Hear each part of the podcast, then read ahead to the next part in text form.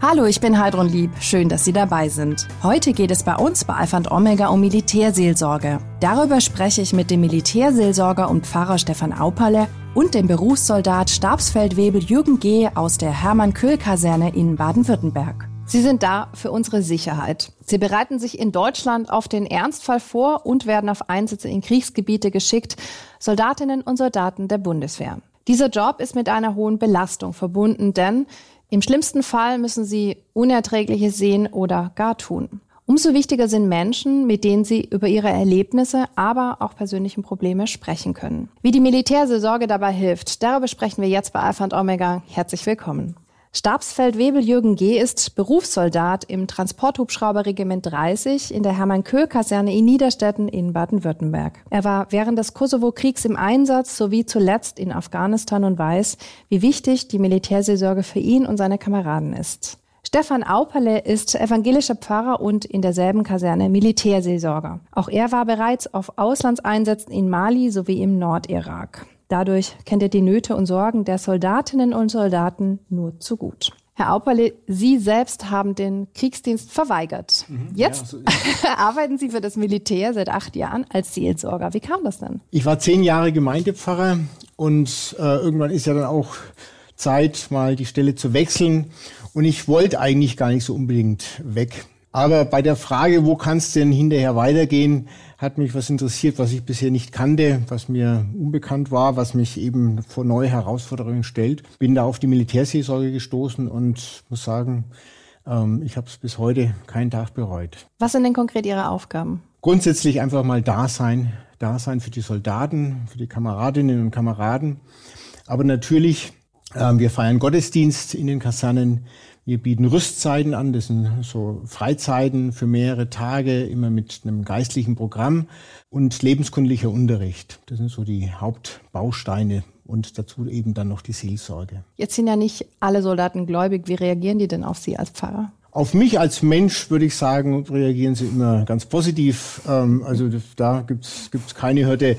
Ist äh, ganz selten ist es mal im lebenskundlichen Unterricht vorgekommen, dass äh, Soldat eben versucht hat, auch kirchliche Themen kritisch zu hinterfragen. Aber das ist ja auch völlig fair und, und gerecht und äh, auch so in manchem Gespräch mal in der Truppenküche oder einfach so beim Zusammenstehen ähm, wird mal Kirche auch kritisch hinterfragt, wie gesagt, aber das ist völlig, völlig legitim, ja. Jetzt frage ich Sie mal als Berufssoldat, äh, wie auch Ihre Kolleginnen und Kollegen damit umgehen. Sie beide sind ja befreundet mittlerweile, muss man ja. dazu sagen. Aber ähm, trotzdem, welche Reaktionen bekommen Sie von Ihren Kollegen? Also wie reagieren Sie auf einen evangelischen Pfarrer? Da wir in einem evangelischen Bereich sagen wir, wohnen, sind die meisten evangelisch und ein wenig aufgeschlossener der Kirche gegenüber. Klar gibt's viele Kameraden, jüngere Kameraden, die vielleicht aus Geldgründen aus der Kirche austreten und damit nichts groß am Hut haben, aber die meisten sind eigentlich neutral oder positiv dem gegenüber eingestellt. Aus meiner Einschätzung her von der Einheit. Mit welchen Themen kommen denn Soldatinnen und Soldaten zu Ihnen? Ja gut, ähm, der Bereich der Seelsorge unterliegt natürlich immer dem Beichtgeheimnis. Deswegen kommen ja auch Soldaten, weil sie wissen, das ist eine Sackgasse. Aber es sind im Prinzip nicht großartig andere Themen, die ähm, ein Ortspfarrer normalerweise in der Gemeinde auch hat. Und dann kommen eben noch ähm, so ein bisschen Bundeswehr-spezifische eigene Sachen. Gerade äh, manche Soldaten sind ja sehr weit weg von zu Hause eingesetzt, haben viele hunderte Kilometer zu fahren am Wochenende und da geht es dann manchmal schon auch um Versetzungswünsche oder sowas mit der Frage, was ist möglich oder ob ich mich unter Umständen auch für sie einsetzen könnte oder sowas. Aber mhm. das ist, ja, wie gesagt, die normalen Themen des Alltags kommen genauso in der, äh, beim Militär vor wie im zivilen Leben auch. Die Militärseelsorge gibt es ja seit 1957, zwei Jahre nachdem die Bundeswehr gegründet mhm. wurde. Ähm, wie wichtig ist es denn aus Ihrer Sicht, dass Sie nicht Teil der militärischen Hierarchie sind? Oh, ganz wichtig. Also die Soldaten wissen eben, a, es sitzt ihnen schon mal einer in Zivil gegenüber, es sei denn, ich bin im Auslandseinsatz. Dadurch wird schon deutlich, ich bin nicht hier in diesem hierarchischen Gefälle der Bundeswehr. Das heißt, ich kann keine Befehle empfangen, kann auch keine geben. Also ich bin ein neutraler Gesprächspartner, ein neutrales Gegenüber und kann entsprechend dann auch äh, reagieren, unbefangen und ähm, je nachdem der mhm. Situation entsprechend mich einsetzen. Sie sind Ausbilder und beim Einsatz haben Sie die Funktion eines sogenannten Spieß. Auch da sind Sie Ansprechpartner für die Soldaten. Also wann geht dann ein Soldat äh, zum Spieß, wann geht er zum Seelsorger, wann geht er zum psychologischen Dienst? Wie funktioniert das bei Ihnen? Je nachdem, welches Problem. Beim Spieß, bei mir oder bei meinem Chef, beim Disziplinarvorgesetzten ist halt das Militärische da, die Hierarchie, ein Vorgesetzter, äh, da öffnet man sich vielleicht weniger als wie jemand in Zivil.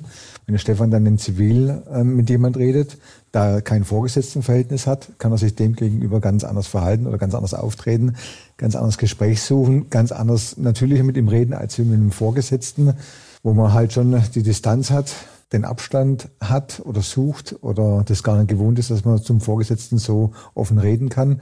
Da ist halt das Militärische oder die Militärseelsorge ein gutes Bindeglied, genauso wie der Sozialberater, den es noch gibt bei der Bundeswehr oder einen im Einsatz dann äh, einen Truppenpsychologen, zu dem man gehen kann, wenn man irgendwo ein Problem hat und mit dem sprechen kann. Das ist das gute Pardon ja, genau. für uns. Herr Opperle, Soldaten werden ja dafür ausgebildet, für unsere Sicherheit zu sorgen. Mhm. Das heißt, sie werden auch dafür ausgebildet, äh, sich, uns zu verteidigen und im Zweifel auch zu töten. Das wiederum ist ja entgegen der christlichen Werte. Wie gehen Sie denn damit um? Ja, die Herausforderung für den Soldaten ist natürlich, wie gehe ich mit dieser Gewissensbelastung um. Aber da ist es ja gerade wichtig, da zu sein, dem Soldaten in seinen Nöten, seelischen Nöten äh, beizustehen. Worauf Sie ja hinaus wollen, ist ja die Sache mit der Frage, dem fünften Gebot, du sollst nicht töten, was im Endeffekt aber eigentlich bedeutet, du sollst nicht morden. Ein Soldat, der ähm, seinem Auftrag nachkommt, tut es ja für unsere Sicherheit und nicht, macht das nicht irgendwie leichtfertig oder sonst wie. Aber er ist bereit, etwas zu tun, was ich zum Beispiel als Zivildienstleister damals ja gesagt habe, das ähm, kann ich nicht, diese Gewissensbelastung auf mich zu nehmen oder auch ähm, im Endeffekt auch mein eigenes Leben dafür aufs Spiel zu setzen. Mhm. Ich kann nur ähm, dem Soldaten durch äh, Nähe, durch Unterstützung, durch Gespräche helfen, mit dieser Situation umzugehen, ja. Wie schwierig ist es für die Soldaten, mit so einer Gewissensbelastung auch dann umzugehen? Ja, ähm, Gott sei wirklich Dank habe ich noch nie mit einem Soldaten zu tun gehabt, der in einer solchen Situation war. Ich war in zwei Auslandseinsätzen und es waren aber zweimal eben auch welche, wo es zu keinen Kampfhandlungen kam.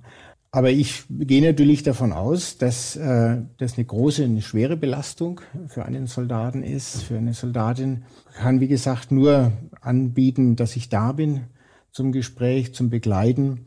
Und das knüpft noch ein bisschen auch an an das, ähm, was Jürgen vorhin gesagt hat.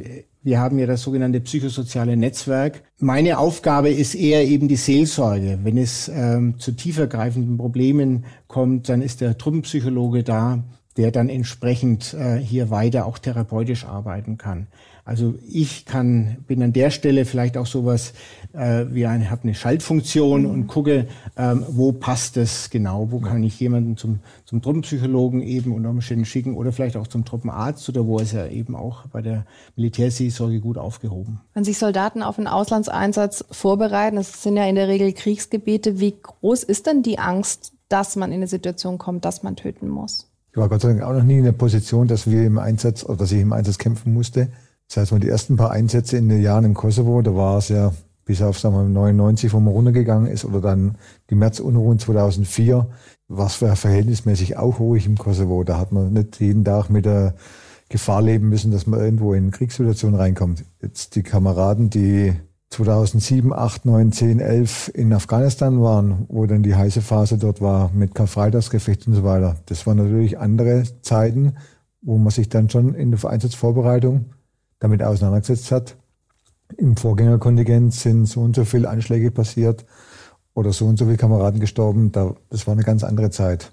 Oder jetzt in Mali, sagen wir, Mali gilt zwar als der gefährlichste Einsatz, aber die Kameraden, wo jetzt von mir oder aus meiner Einheit, aus unserem Regiment dort dabei waren, Dadurch, dass unser Auftrag meistens nur innerhalb des Lagers ist, das heißt, wir kümmern uns um, unsere Hubschrauber und die Piloten fliegen raus, haben irgendwelche Aufträge draußen. Solange es keiner draußen abstürzt und wir rausgehen müssen, kommen wir eigentlich nicht in die Gefahr rein, dass wir außerhalb des Lagers ähm, operieren müssen oder arbeiten müssen. Von dem her ist die Gefahr für uns nicht so groß, wie ich sage mal, für die mhm. Infanterie, für die Aufklärung, die alle draußen unterwegs sind und dann damals mit Konvois draußen rumgefahren sind oder mit Aufklärung, mit Long Patrols und so weiter, was die alles gemacht haben. Das betrifft uns ja als Heeresflieger, sagen wir, nicht so hm. stark.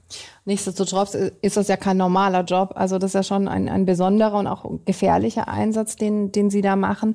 Welche Sorgen und Ängste haben Soldatinnen und Soldaten denn und welche Belastungen sind Sie da in den Auslandseinsätzen ausgesetzt? Belastung, wie gesagt, für den einen oder anderen ändert sich nichts, ob er jetzt in Deutschland in der Kaserne mhm. ist, wenn er, sagen wir, 500 Kilometer Anreise hat und er am Sonntagabend anreist in die Kaserne und am Freitag mit die Kaserne wieder verlässt, weil er in der Kaserne alles hat, was er braucht, maximal mal raus zum Edeka fährt zum Einkaufen, ansonsten hat er ein Kasernenleben. Nichts anderes haben wir fast im Einsatz auch, ob es jetzt in Mali, in Kosovo, in Afghanistan war. Die meisten von uns arbeiten im Lager innerhalb von der Kaserne und sind da im sicheren Bereich, sag ich mal. Da ist für mhm. uns die Gefahr nicht so groß. Klar kann immer was passieren, ein Anschlag aufs Lager, ein IDF oder was, was es alles gibt. IDF?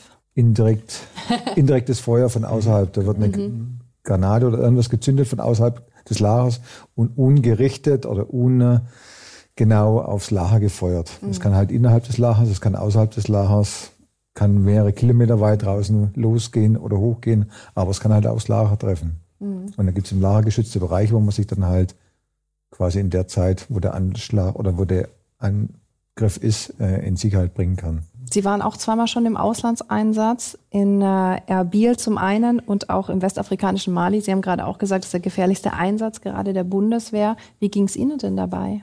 Soweit eigentlich gut, so ähnlich wie Jürgen das sagt. Man ist im Lager, man ist im Camp, ähm, dort schon in einer relativen Sicherheit. Bei der Frage nach den Belastungen ist es natürlich schon so. Man ist nicht zu Hause, man ist nicht da. Das Leben daheim geht weiter, die Probleme daheim gehen weiter. Es, es geht die Waschmaschine kaputt, es geht das Auto kaputt und so weiter. Man ist natürlich über die sozialen Medien mit WhatsApp und so weiter, äh, kann man oder Telefonie kann man gut Kontakt halten, aber man kann eben nicht selber unterstützen, man kann eben nicht selber einfach anpacken. Ähm, von daher ist das durchaus problematisch. Und, und, man hat zum Beispiel keine große Privatsphäre. Man ist immer genau. mit Kameraden zusammen, ob es jetzt innerhalb vom Arbeitsbereich ist oder im Wohncontainer, im Aufenthaltscontainer. Man hat immer Kameraden außenrum, man hat keine große Privatsphäre. Wenn man einen guten Kumpel hat, mit dem man reden kann, dann hat man einen Ansprechpartner. Ansonsten, wenn man aus ich sage mal, mehreren Einheiten zusammen im Einsatz ist, dann hat man vielleicht keinen, den man vorher gekannt hat, außer in der einsatzvorbereitenden Ausbildung. Und dann ist man vielleicht aus dem Verband einer von den wenigen, wo da mit fremden Kameraden zusammen ist. Und wenn dann die, die Harmonie nicht stimmt, dann mhm. ist man ganz schnell allein, Außenseiter und igelt sich vielleicht auch ein. Ja durch die heutigen Medien, weil jeder ein Handy hat und ein Laptop oder sonst irgendwas und spielt. Das gab es einmal vor 20 Jahren, wo wir 99 in Kosovo rein sind. Da war das Betreuungszelt abends voll, da hat man Karten gespielt, Dart, Billard, alles, was es halt mhm. gegeben hat als Betreuungsmaßnahme. Und da hat man sich halt abgelenkt von dem tagsüber, von dem Geschäft.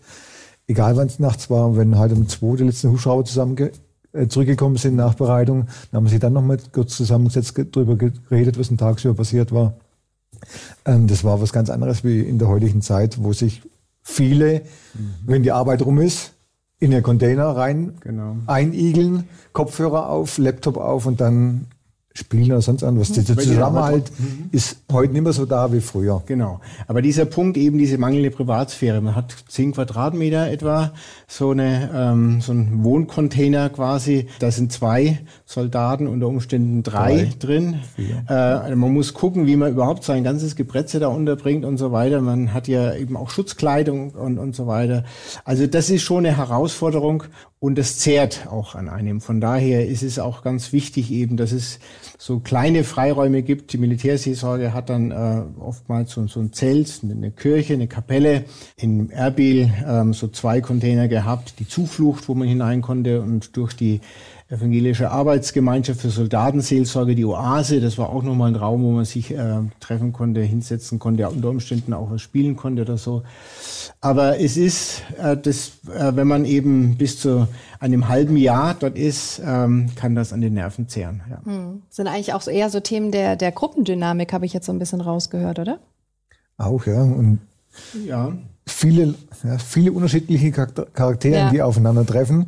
Wenn einer nicht so sozial eingestellt ist oder so, oder es gibt ja öfters mal so Eigenbrötler, Mhm. Da ist dann schwer ranzukommen. Ja. Oder wenn, wenn er ein Problem hat, dass man auch nicht an ihn rankommt oder nicht mhm. merkt, dass er ein Problem hat und sich dann öffnet, dass er mhm. sich irgendeinem Kameraden kundtut oder öffnet, dass er ein Problem hat oder dass er irgendwie Gesprächsbedarf hat und mhm. so weiter. Das ist dann schwierig bei so einem Eigenbrötler und da hat man immer mal den einen oder anderen dabei.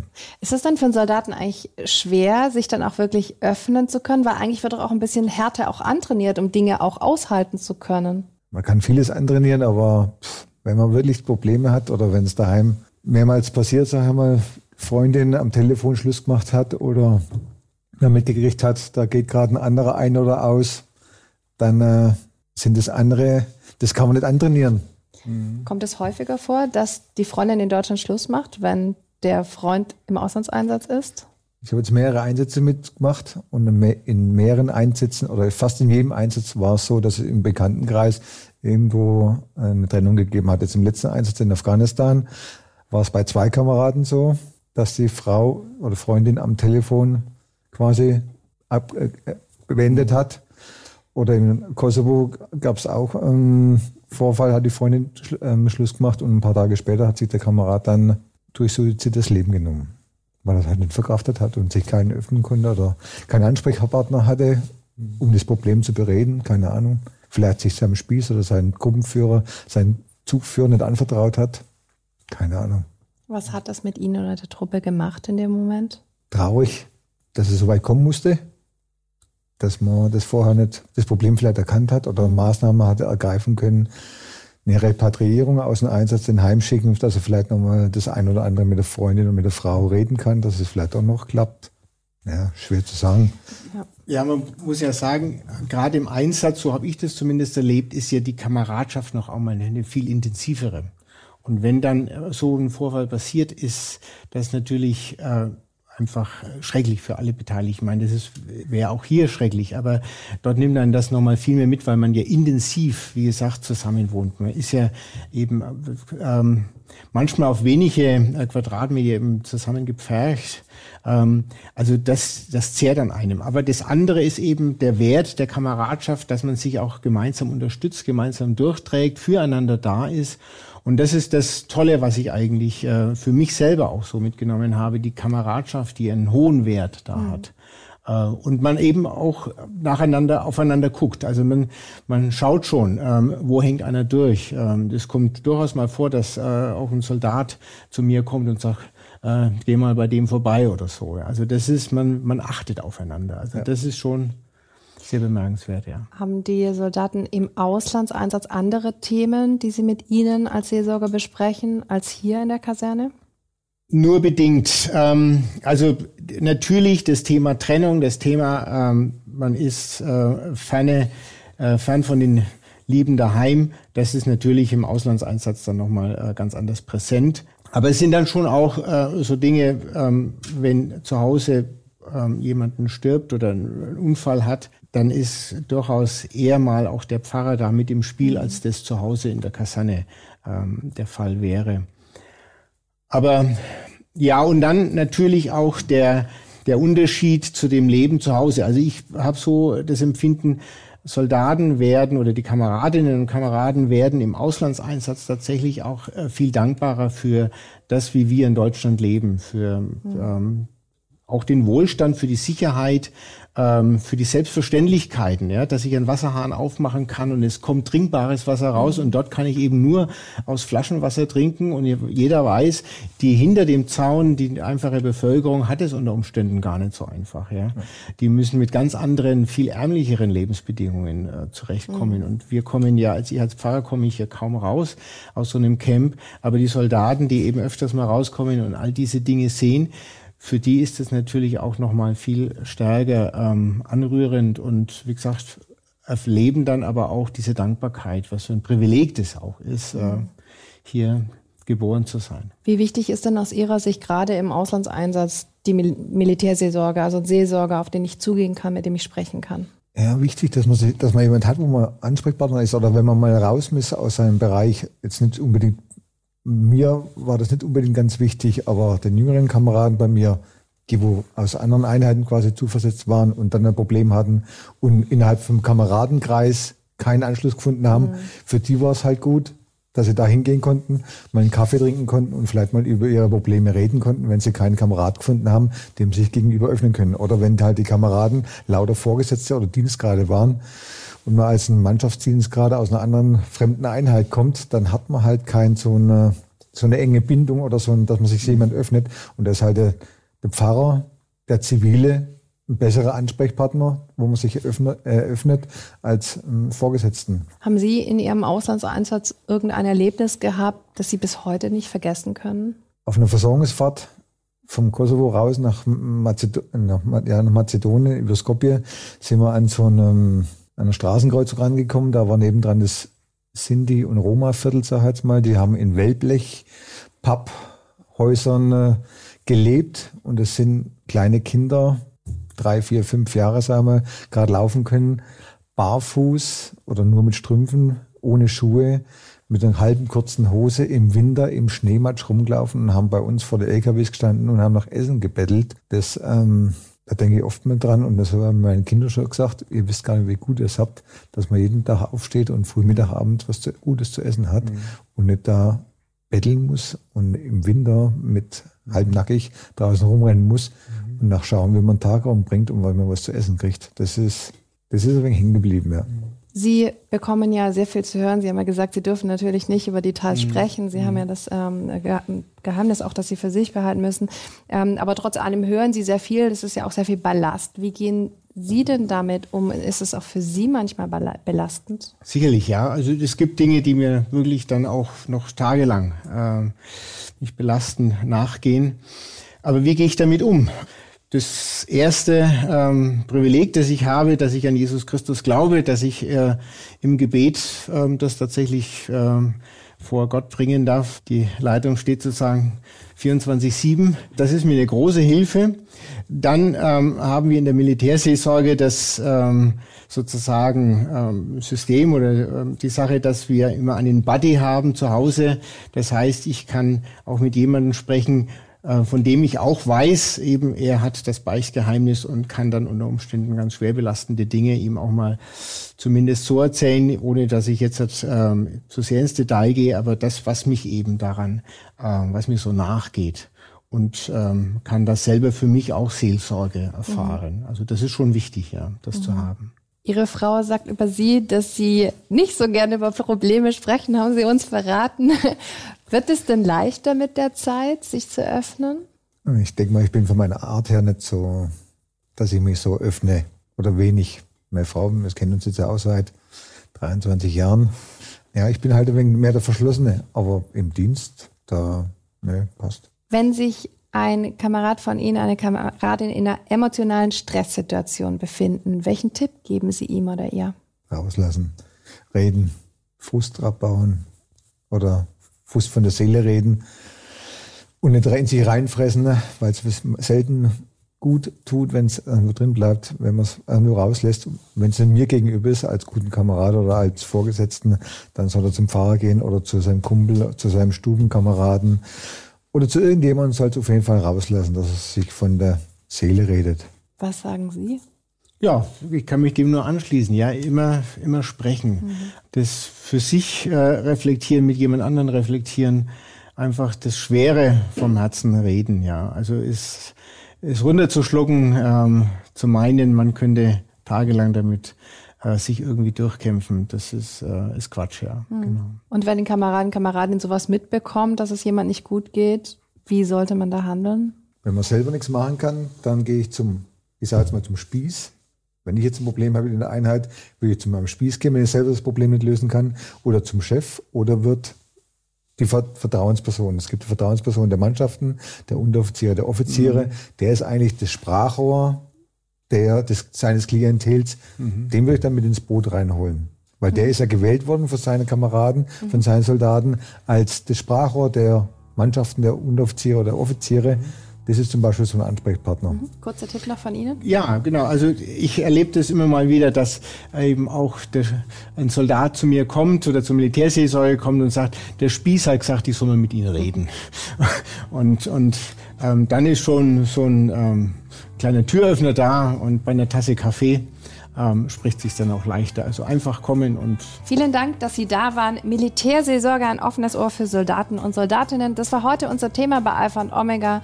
Danke fürs Zuschauen und bis zum nächsten Mal. Tschüss. Übrigens, Alpha und Omega, der Podcast, ist ein gemeinsames Format der katholischen Bistümer Rottenburg, Stuttgart und Freiburg sowie des evangelischen Medienhauses Stuttgart. Zu sehen sind die Sendungen auf den privaten Fernsehsendern in Baden-Württemberg, auf Bibel TV und auf YouTube. Weitere Infos finden Sie unter kirchenfernsehen.de und kip-tv.de. Wenn Sie Fragen, Wünsche oder Feedback haben, schreiben Sie uns gerne an info@kirchenfernsehen.de.